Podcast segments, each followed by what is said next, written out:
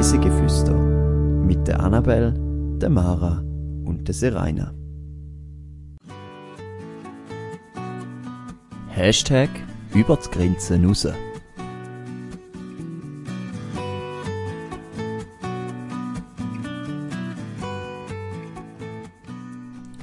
Zwischen Architektur, Essen und Park. Diese Woche empfehlen wir euch nach Paris.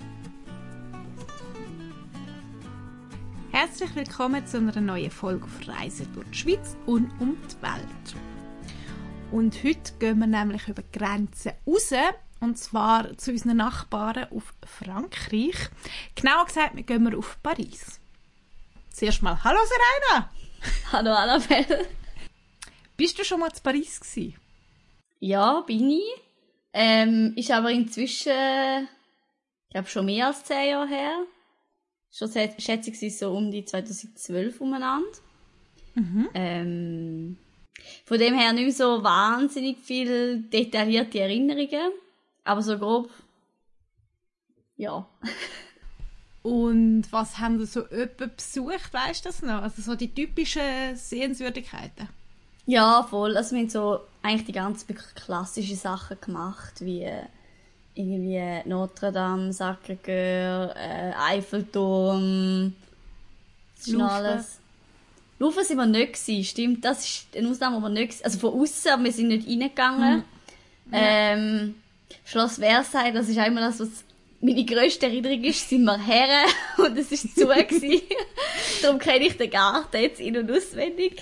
Ähm, das heißt, wir sind wirklich nur in den Garten gegangen und ich habe das Schloss Versailles von innen noch nie gesehen. Und ja. Ja, einfach so wirklich eigentlich die ganz klassischen Sachen, die man beim ersten Mal, wo man auf Paris geht, halt so macht. Ja. Das habe ich, glaube ich, auch schon ein oder zweimal so die klassischen gemacht. Wir sind eben vor äh, jetzt etwa einem Monat bin ich das letzte Mal zu Paris gewesen. Und zwar wirklich aus der Situation heraus, dass meine Mutter äh, öfter am TGW vorbeigelaufen ist und gesagt hat, komm, wir gehen wieder mal auf Paris. Cool. Wir müssen wieder mal her. Und äh, haben dann die Reise bekommen und ähm, es ist ein schöner Tag, also es ist ein schöner Ausflug gewesen. Ähm, es sind drei Tage, stimmt das? Ja, ich glaube, es sind drei Tage gewesen. Äh, sind wir da gewesen.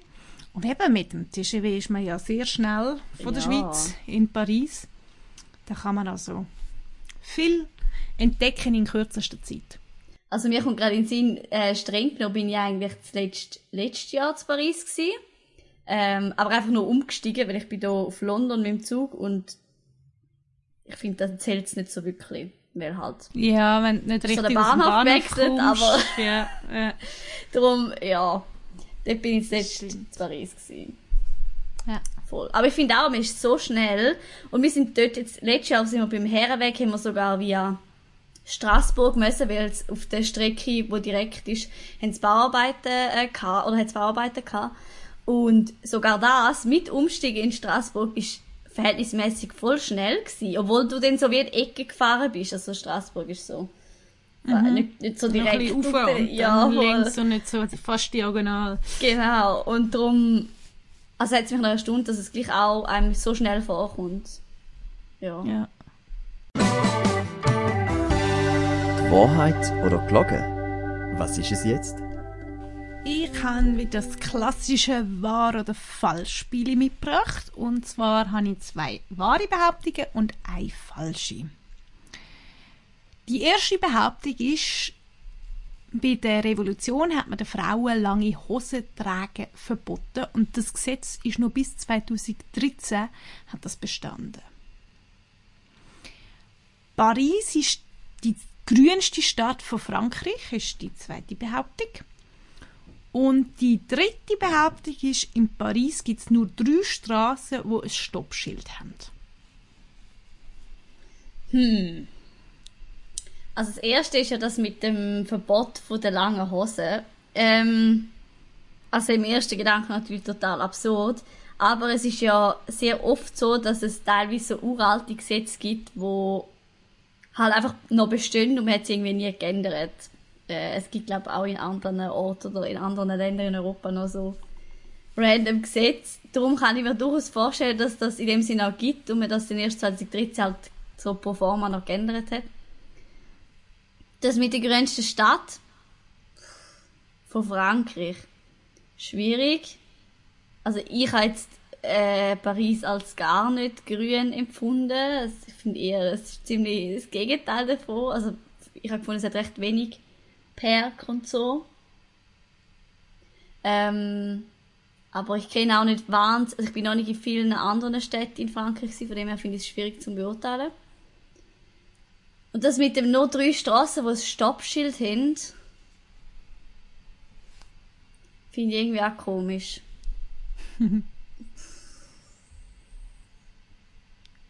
Aber vielleicht ist es genau darum, irgendwie, äh, vielleicht geht es effektiv ums Schild und es ist irgendwie sonst noch am Boden angezeichnet. Keine Ahnung.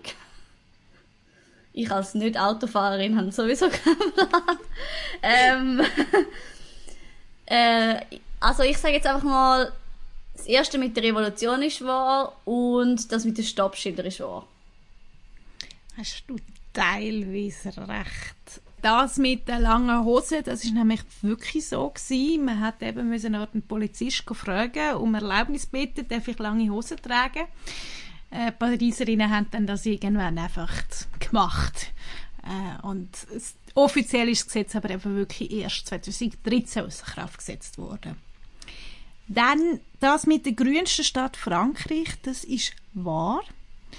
Ähm, es gibt in Paris etwa eine halbe Million Bäume und sie ist somit die grünste Metropole vom Land. Ähm, es hat viel auch ähm, mit dem Henry IV. zu tun.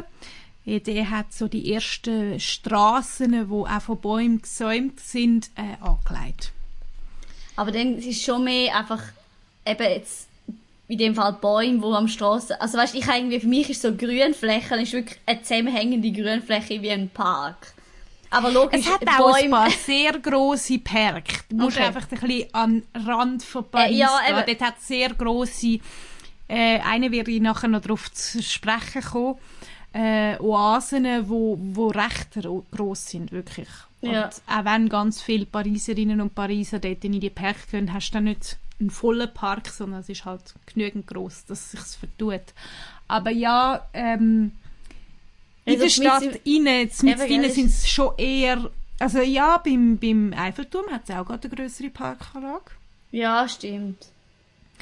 Ähm, ja, ich weiß aber ja, wäre mir es jetzt auch nicht so extrem aufgefallen. Ich kann es jetzt genau. auch nicht erst weniger so in, in Erinnerung haben. Aber eben, es hat ein paar grosse Parks, so ein bisschen musst mm. einfach in die richtigen Ar Arrondissement gehen. Genau.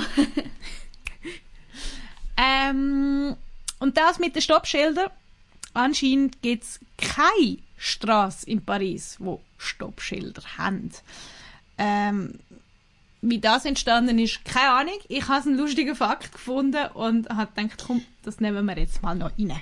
Aber das ist mir im Fall eben auch noch in den Sinn gekommen, weil ich, habe, ich bin so imaginär in meinem Kopf bisschen durch die Straßen von Paris gelaufen. Also denkt ja meistens sind so die Viererkreuzungen. Also ich bin gerade so im Kopf irgendwie und dann ist ja dann sowieso irgendwie ein Rechtsvortritt. Oder Ampel. Ähm, ja. Ja, aber irgendwie bin ich nicht auf die Idee gekommen. Ich habe dann gefunden, irgendwo gibt es sicher mal Straßen, wo das nicht so ist. Ja, ich, ich, ich finde es auch irgendwie speziell. Also es hat, keine Ahnung, ich glaube in Winterthur hat es jetzt auch nicht, oder in Zürich hat es jetzt auch nicht extrem viele Stoppschilder, aber das, oder Stopp, äh, Situationen, aber es mm. gibt mhm. halt ein paar. Und Paris hat anscheinend gesagt, nö, bauen wir nicht. Lustig. Wir machen das nur mit Rechtsvortritt. Ist auch gut, also musst du etwas weniger in der Vorschule üben. Voll.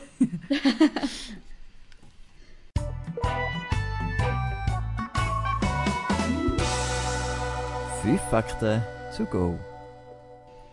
Paris ist mit 20.371 Einwohnern pro Quadratkilometer die am dichtesten besiedelste Großstadt von Europa.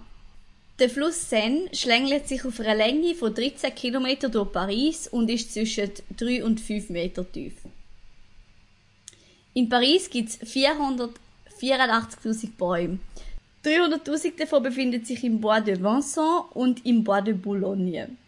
Jeden Monat werden 2500 Liter Wachs benötigt, um das Parkett im Louvre zum Strahlen zu bringen. Frankreich ist laut verschiedensten Tourismusstatistiken das meistbesuchteste Land der Welt. Reis mit uns.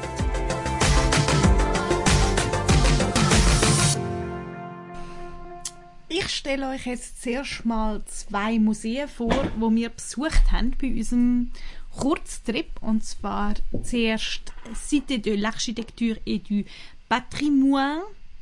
Bitte entschuldigt meine Aussprache. Ich bin nicht so super im französischen Aussprache. Ich gebe mein Bestes, aber da gibt es sicher Korrekturen. Das ist ein Architekturmuseum und zwar hat es dort drin eine sehr spannende Ausstellung zum Brand und zum Wiederaufbau von der Notre Dame. Wie ihr vielleicht noch wisst, hat es am 15. April 2019 einen Grossbrand gegeben in der Notre Dame, in der Kathedrale und äh, sehr viel Schaden und äh, kurz darauf hat dann das französische Parlament bestimmt, dass man sie originalgetreu rekonstruiert für mich ist äh, die Situation, wo Notre Dame gebrannt hat, noch so in Erinnerung, weil wir sind dazu mal im Schauspielhaus gewesen, in, äh, glaub's, die Physiker haben wir geschaut. Und wir sind in der Pause noch draußen und haben gesehen, via Social Media oder Tagesanzeiger, NZZ, irgendwie, ich weiß nicht mehr genau wie, aber haben wir den Ticker bekommen, Notre Dame brennt. Und haben es noch kurz davon gehabt und sind dann wieder in die Vorstellung hineingegangen. Und sie haben das ins Stück aufgenommen. Und darum ist mir das so geblieben, der Tag, dass, äh, der, der Brand, darum kann ich, kann ich mich an das erinnern. Aber dann haben sie ja mega, also mega spontan gehandelt. Ja, und es gibt, glaube ich, im Stück irgendetwas, wo Frankreich anspielt. Ah. Oder irgendwie so etwas, ich weiß nicht mehr von der Situation, aber es hat so gut gepasst, dass mhm. sie wirklich selber wahrscheinlich in der, in der Pause das gelesen haben und gesagt haben, komm, kann ich gerade einbauen. Und ich stelle mir auch vor, dort hat man ja gar nicht viel Infos gehabt. Also wenn es ja wirklich gerade an dem Tag war, ist ja genau. so, so was ist überhaupt in dieser passiert. Nacht, man hat einfach nur gewusst, es brennt. Ja, eben ja. ja. ja. Und die Ausstellung selber vor Ort, ähm, in dem Architekturmuseum, ähm, die ist sehr spannend gemacht, hat auch viele so ähm, Videos, wo mit verschiedensten Handwerkspersonen, die es aufgenommen haben, wo jetzt verschiedene Sachen, die man jetzt nicht mehr so typisch kennt, auch wieder müssen bauen, wieder rekonstruieren. Ähm, also man hat auch sehr viel zur Bauart gelernt und äh, also ich habe eine sehr spannende Ausstellung gefunden, wobei man muss sagen, sie ist in einer, ich glaube, einer, einer quasi festen Installation von, einem, von einer Ausstellung angelegt. Und die geht um eine andere Kille. Und manchmal bist du so vor einem äh, Plakat gestanden, wo halt die Kille ähnelt sich, aber bist so gewesen, so, hä, es geht nicht auf. Und irgendwann, ah, ich bin wieder bei der falschen Kille, ich muss wieder. Und das ist ein bisschen schwierig vom Verlauf, aber äh, man sieht sehr viel rund um den Wiederaufbau und um den Brand und allgemein über Pläne, wie die Notre Dame entstanden ist. Würdest du sagen, man muss ein bisschen Architektur interessiert sein oder ist es mehr auch für Leute, die jetzt allgemein einfach was zu der Notre Dame erfahren Ich finde, wenn man sich für, für, auch für, äh, vor allem auch mit dem Grossbrand ein bisschen möchte, äh, informieren, dann ist sie auch sehr gut. Also es ist nicht nur architekturspezifisch. Ähm, ja, doch, das geht eigentlich gut. Und weißt du, ob die weiterhin wird bestehen, wenn jetzt dann alles irgendwann wieder auf... Also die Ausstellung ist das noch temporär, sozusagen? Sie ist, glaube ich, so geplant, dass sie bleiben bis Notre Dame wieder eröffnet. Der Plan war ja mal gewesen, innerhalb von sehr wenigen Jahren. Da ist Corona dazwischen gekommen. Ich glaube, mittlerweile ist mal gestanden, sogar das Jahr. Da glaubt also niemand dran. Ähm, die Frage ist wirklich, wie lange braucht es noch? Ähm, aber so lange ist die Ausstellung, glaube ich, fix dort drin. Also man könnte sie also auch noch besichtigen. Darum habe ich das Gefühl, kann, kann ich die gut vorstellen. Da. Mhm. Wir sind danach äh, dann auch noch zu Notre Dame gefahren. Wenn du dort vor Ort bist, siehst du nicht viel. Also du kannst nicht rein, momentan in Kille, das ist klar. Äh, und du siehst zwei Kräne und sie ist ein bisschen verpackt auf der Seite. Aber äh, das Portal vorne, wenn du vorne her sitzt, wenn du es nicht wüsstest und dich nicht wundern würdest, wieso es eine grosse Bauabschrankung hat, aber es hat extra so eine, äh, eine Tribüne, die steht normalerweise auch dort, aber jetzt brauchst du sie fast besser, dann siehst du wirklich über die Bauabschrankung drüber, ähm, dann würdest du nicht sehen, dass das irgendwie dort mal brennt hat. Das andere Museum, das ich euch vorstellen möchte, ist das Musée de Gain-Prendly. Das ist das Nationale Französische Museum für außereuropäische Kunst. Und das Museum selber ähm, versucht, die Ausstellungen so zu präsentieren oder zu konzeptionieren, dass die künstlerischen Eigenschaften der Ausstellungsstücke präsentiert werden und eben nimmt das Thema auch auf, wenn man eben aus fremder Kultur Kunst in einem Land hat, wie geht man damit um, wie geht man mit diesen Kulturen um, was muss man zurückgeben. Das Thema versuchen sie in Europa sehr fortschrittlich zu beleuchten und damit äh, umzugehen. Das Museum ist erst 2006 eröffnet worden und somit das jüngste von den grösseren Pariser Museen. Äh, der Architekt war Jean Nouvel. Den kennen wir, wenn man das KKL schon mal gesehen hat. Das ist der gleiche Architekt. Und er hat äh, das Museum eben entworfen. Es ist in der Nähe vom Eiffelturm und ähm, am Ufer von der Das Gebäude selber steht so wie auf äh, Stelzen in einer riesigen Parklandschaft. Jetzt haben wir wieder das mit dem Park. Mhm. ähm, und die Parklandschaft oder der Garten, die ist extra angelegt worden mit kleinen Hügeln, mit Pferd. Ähm, es hat so eine Meditationsecke und äh, knapp 180 Bäume sind gepflanzt worden und du bist eben so ein bisschen unter dem Gebäude und äh, ja, genau, so kann man das eigentlich beschreiben. Ähm, der Park ist so quasi auf der einen Seite hat eine größere Straße und dann bist du am Ufer. Und die Straße ist halt sehr befahren und darum haben sie zu dieser Seite vom Park aus eine riesige Glaswand aufbauen, wo so ein bisschen Schall tut, äh, absorbieren, dass man im Park selber nicht viel von dieser grossen befahrenen Straße mitbekommt. Äh, wir sind das erste Mal, wo wir da sind, ähm, wir haben ein bisschen länger gebraucht dorthin, weil Verkehrsmittel gerade wieder mal ein bisschen nicht gefahren sind, wie wir das Plan hatten. Eine Linie war ganz eingestellt wegen Revisionen und dann haben wir länger gehabt, bis wir da sind und dann haben wir festgestellt, ja, wenn wir jetzt noch reingehen, haben wir irgendwie eine halbe Stunde, das lohnt sich einfach nicht. Dann sind wir zuerst mal noch ein bisschen im Park gegangen und ins Kaffee dort. Das war sehr schön gewesen. und ähm, aber wir haben dann eben am nächsten Tag gesagt, so, jetzt gehen wir früher und ähm, sind dann noch in die Ausstellung gegangen ich würde sagen, dort lohnt sich sicher ein bisschen Zeit zu haben, um die verschiedensten Gebiete, es ist auch schön nach Kontinent geordnet, ähm, anzuschauen. Vielleicht macht es auch Sinn, dass man sagt, man konzentriert sich wirklich auf einen Teil. Es gibt meistens noch zwei oder drei Sonderausstellungen, wo man auch noch anschauen kann. Die sind dann nochmal auf einer höheren Etage, wo dann aber immer in die anderen Räume hinein Also es ist sehr offen gestaltet. Während wir dort waren, haben wir auch zwei super Restaurants kennengelernt. Und auch die möchte ich euch gerne vorstellen. Und zwar das erste Restaurant heißt Au Passage. Es ist ein Zufall gewesen, dass wir das ähm, gefunden haben. Wir haben also meine Mutter hat dazu mal noch ein Restaurant in der Nähe von unserem Hotel gesucht und ist auf das gestoßen und es war ein sehr ein Glückstreffer gewesen. Es ist ein sehr kleines Restaurant und familiär. Also äh, ich glaube, es wird ein Paar und ein weitere äh, Servicekraft.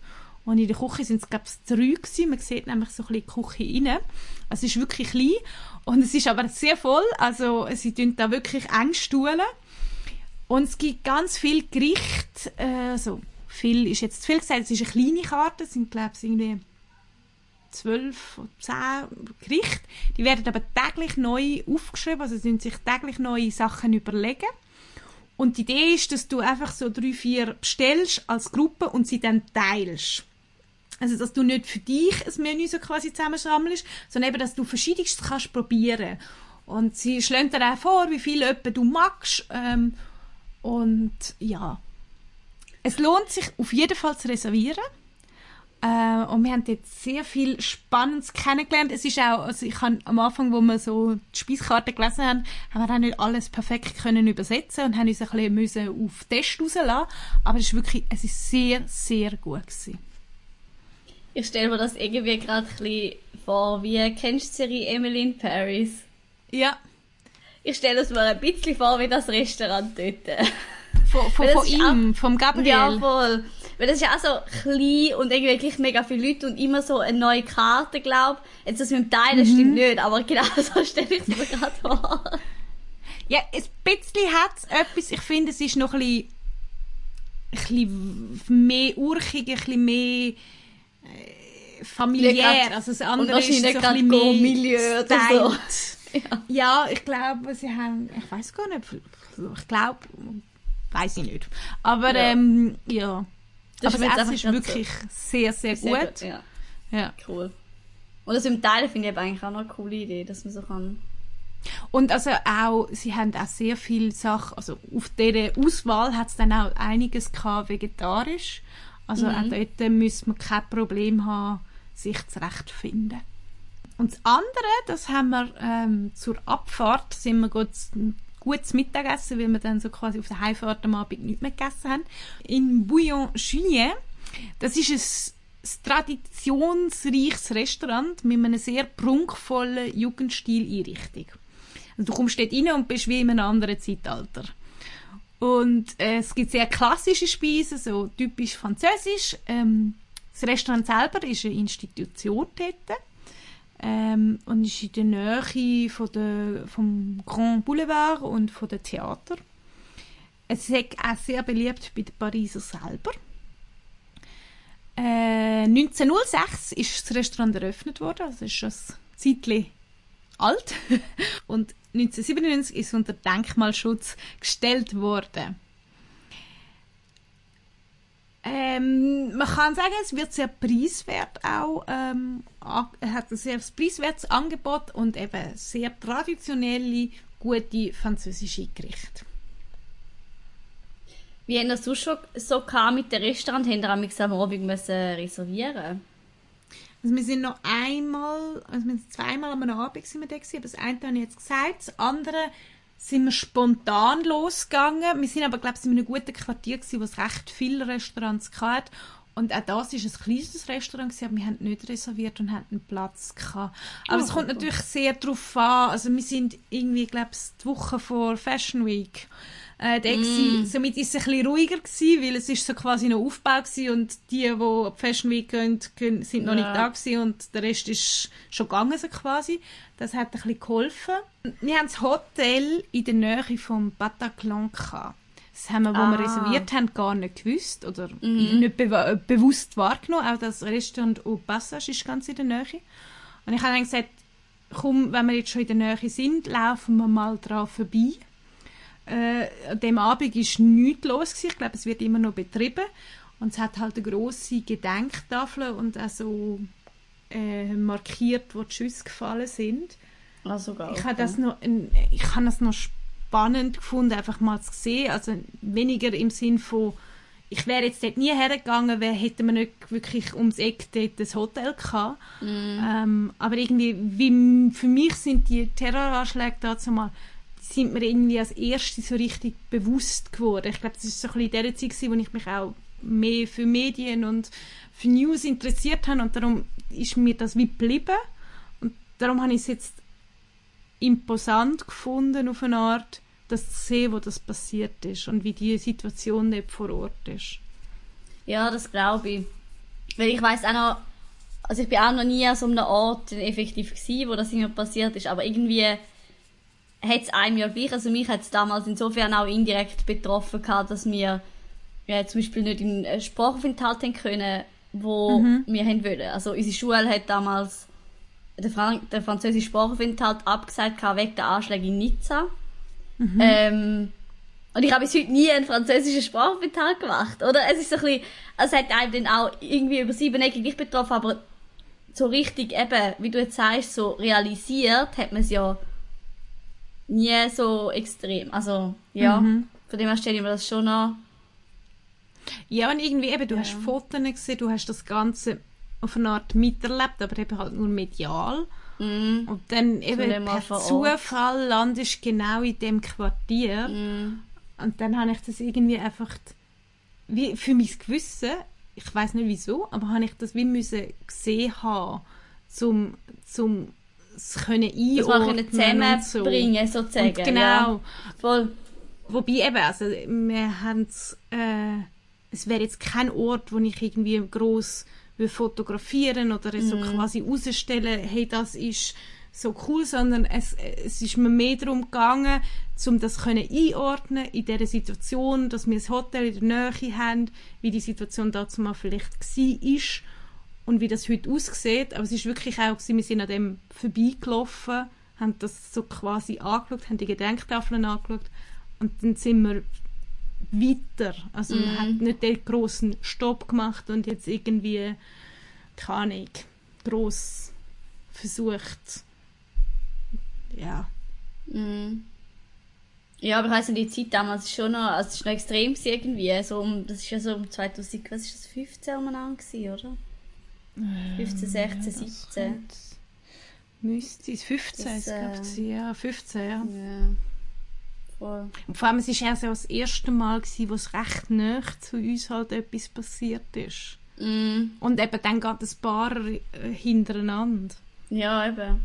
Und darum, ja. Hat mir das, also eben, ich habe es auch noch recht in Erinnerung, ähm, dass das damals, ja. Und also ehrlich gesagt, wenn du mich dazu mal gefragt hättest, also bevor ich jetzt auf die Reise gegangen bin oder wo wir in Paris waren, wie, wie, wie der Ort heisst, ich hätte es nicht mehr gewusst. Es ist Ja. wirklich, wo wir das Restaurant gesucht haben, ich bin auf Maps gewesen und so, oh, da steht Bataclan und dann habe ich es wieder gewusst. Mhm. Sofort habe ich das können zuordnen. Ähm, Ja, das, also das sagt mir jetzt auch gerade etwas. Ich weiß nicht, irgendwie, das, ist nicht auch einer von den, ich weiß jetzt nicht sicher, ob es einer von den ersten war. Aber irgendwie, jedenfalls, also irgendwie der Name ist geblieben, also bei mir zumindest. Ich, hatte, ich Ja. hätte jetzt gerade können sagen, dass das dort passiert ist. Ja. Ja. Voll. Und was ich auch noch spannend gefunden habe, ist der Umgang. Ich bin vor ein paar Jahren ähm, Ground Zero gewesen, also in New York. Dort ist ja auch so ein Anschlag, wie unterschiedlich man damit umgeht. Also eben in Paris, es hat die Gedenktafel und der Ort existiert aber wirklich nur als der Ort. Und in, in, die, in Amerika, klar, ist es noch ein bisschen grösser gewesen, es sind noch viel, viel mehr Leute betroffen gewesen. Aber es ist eine richtig grosse Gedenkstätte mit einem riesigen Mahnmal dafür. Ähm, ja, also wie unterschiedlich Leute oder auch äh, Länder mit so etwas umgehen. Gar nicht wertend, sondern mehr, wie geht das Zum Land sehen, damit ja, ja. um, wie geht das Land damit um, wie kann man damit umgehen. Ja. Ja, ich glaube, das ist allgemein mega unterschiedlich. Und eben, ich weiß halt einfach auch noch mega gut darum, wie sie in der Schule, wir haben einfach dann auch diskutiert, wie gehst du in so einem Fall damit um. Macht Sinn, dass man dann äh, sagt, eine Klasse darf nicht in die Nähe von dem Ort einen Schulaufenthalt machen, weil Gefahr halt vielleicht vorhanden ist, dass wieder was passiert. Oder macht man dann genau das, was die Leute eigentlich wollen, wo so Anschläge macht. Also weißt, ganz viele so Gedanken, die du vorher eigentlich noch nie irgendwie Es, wir ansetzt. sind halt wirklich genau etwa die Generation, wo dort halt so etwas reingefallen ist, wo man das erste Mal über so etwas auch aktiv nachdenkt oder so Mhm. Voll. Fragen gestellt bekommt. Darum ist es wahrscheinlich für uns etwas, wo wir jetzt noch relativ lange im Leben uns zurückerinnern können, auch wenn wir persönlich gar keine Verbindung dazu haben. Mhm. Genau. Kommen wir wieder zu etwas, ähm, wo man eher einen Besuch machen muss. Und zwar zum Bois de Vincent. Den haben wir in den Fakten nämlich schon gehabt. Es ist ein grosser äh, Wald, kann man schon fast sagen. Es hat einen englischen Landschaftspark, auch in dieser ganzen grossen ähm, Fläche. Äh, es ist ein gestalteter Stadtwald, so, so beschreibt man es eigentlich. Ähm, etwa 10 Quadratkilometer groß ähm, und eines der bedeutendsten Naherholungsgebiete der Stadt. Und ein beliebtes Ausflugsziel, der Zoo, ist auch dort in der Nähe. Ähm, ja, es hat einen schönen See. Wir sind dort wirklich am Tag vor, also am Tag vor unserer Abreise, sind wir am Morgen dort rausgefahren. Also es ist nicht so weit weg. Aber ähm, ja, sind dort raus und sind dann einfach so ein bisschen entspannt im Park rumgelaufen. Und rund um uns ist, äh, hat es ganz viele Jogger gehabt. Und auf dem See hat es, glaube ich, ein Ruderbötchen gehabt. Ja. Es ist eine schöne, schöne Situation. Und ich finde, dass durchaus, wenn man ein bisschen Zeit hat und vielleicht nicht das Typischste von Paris noch sehen und ein bisschen, äh, dann könnte man vielleicht auch noch dort hergehen. Wenn ihr jetzt Bilder von meiner Reise aus Paris gesehen habt, dann folgt uns doch auf reisegeflüster.podcast bei Insta oder auch bei TikTok. Dort wird sicher auch noch ein Video dazu geben. Dann habe ich noch eine kurze Empfehlung zur Nachhaltigkeit. Und zwar ganz einfach, eben, mit dem TGV ist man von Zürich auf Paris innerhalb von vier Stunden und vier Minuten, wenn man es ganz genau nimmt. Und äh, sehr gute äh, Alternative für eine Reise, äh, wo auch nachhaltig gedacht ist. So komme ich auch zu meiner Frage an dich, Serena. Hast du etwas Neues zu Paris kennengelernt? Ja, voll. Also eigentlich die beiden Museen, wo du jetzt darüber erzählst, habe ich beide noch nicht kennt. Ähm, was auch daran liegt, eben, dass ich letztes Mal in gar keinem einzigen Museum war. äh, von dem her definitiv Neues kennengelernt, ja. Es freut mich. Und freust du dich auf schon auf den nächsten Besuch? Kannst du es vorstellen? Ja, voll. Also mir ist ein bisschen so Paris ich würde sagen, würde jetzt nicht sagen, dass das eine von meinen Lieblingsstädte in Europa ist. Ich finde, meiner Meinung nach gibt es sehr viele schönere Städte. Aber wenn da glaube ganz viele Leute sagen, nein, auf keinen Fall. Ähm, ein gutes Image. ja, genau, das Image ist sehr gut für Paris. Mir hat es nicht wahnsinnig gefallen. Ich finde, es gibt schönere Städte. Aber ich würde definitiv nochmal gehen, einfach weil ich das Gefühl habe, man kann auch viel anschauen. Und ja. das blöde Schloss Versailles, weil das war noch Das musst du mal noch gesehen haben. Ja, genau. Das musst du mal noch abhaken können für dein Gewissen. Voll. Ich finde vor allem Paris hat den Vorteil, eben, wenn du öfter gehst, du entdeckst ständig Neues. Und du musst dann mm, eben nicht nochmal in Louvre, nochmal zum Eiffelturm. Klar, ich kann den Eiffelturm auch wieder sehen, aber du siehst den ja vor relativ vielen verschiedensten äh, Orten kannst du den anschauen. Und ich muss jetzt nicht auf den Eiffelturm zum, keine Ahnung, vierten, fünften, sechsten Mal rauf. Also quasi einmal da oben gewesen, bin ich und dort habe ich, mm. äh, ist cool gewesen, aber das muss ich jetzt nicht nochmal machen. Voll. Und eben, es ist eine, eine interessante Stadt, wo man viel erleben kann. Nächste Woche gehen wir ja mit dir auch ins Ausland. Kannst du ein bisschen mehr dazu erzählen? Genau, und zwar geht es an die Ostküste von Kanada. Ein Kollege von mir ist letztes Jahr dort für längere Zeit. Ähm, genau, und er wird ein bisschen davon erzählen. Ich kenne ihn übrigens genau von dem Sprachaufenthalt, den ich dann eben anstelle von dem in Paris, äh, in Paris, in Frankreich gemacht habe. Also ich hätte, mm. würde ihn vielleicht heute nicht es kennen. Wär's, es passt gerade zusammen, perfekt, ja. Wär, äh, wären wie die Anschläge nicht gewesen, ja. Voll. Aber er wird ein von seiner Reise erzählen. Ähm, und es gibt, glaube ganz viel äh, Wildnis und äh, Natur. Hier. Ja, bin mal gespannt. Spannend. Dann äh, sind wir gespannt auf die nächste Folge und hoffen, dass Sie mit uns heute ein bisschen aus dem Alltag flüchten können. Ich wünsche eine schöne Woche. Tschüss! Tschüss!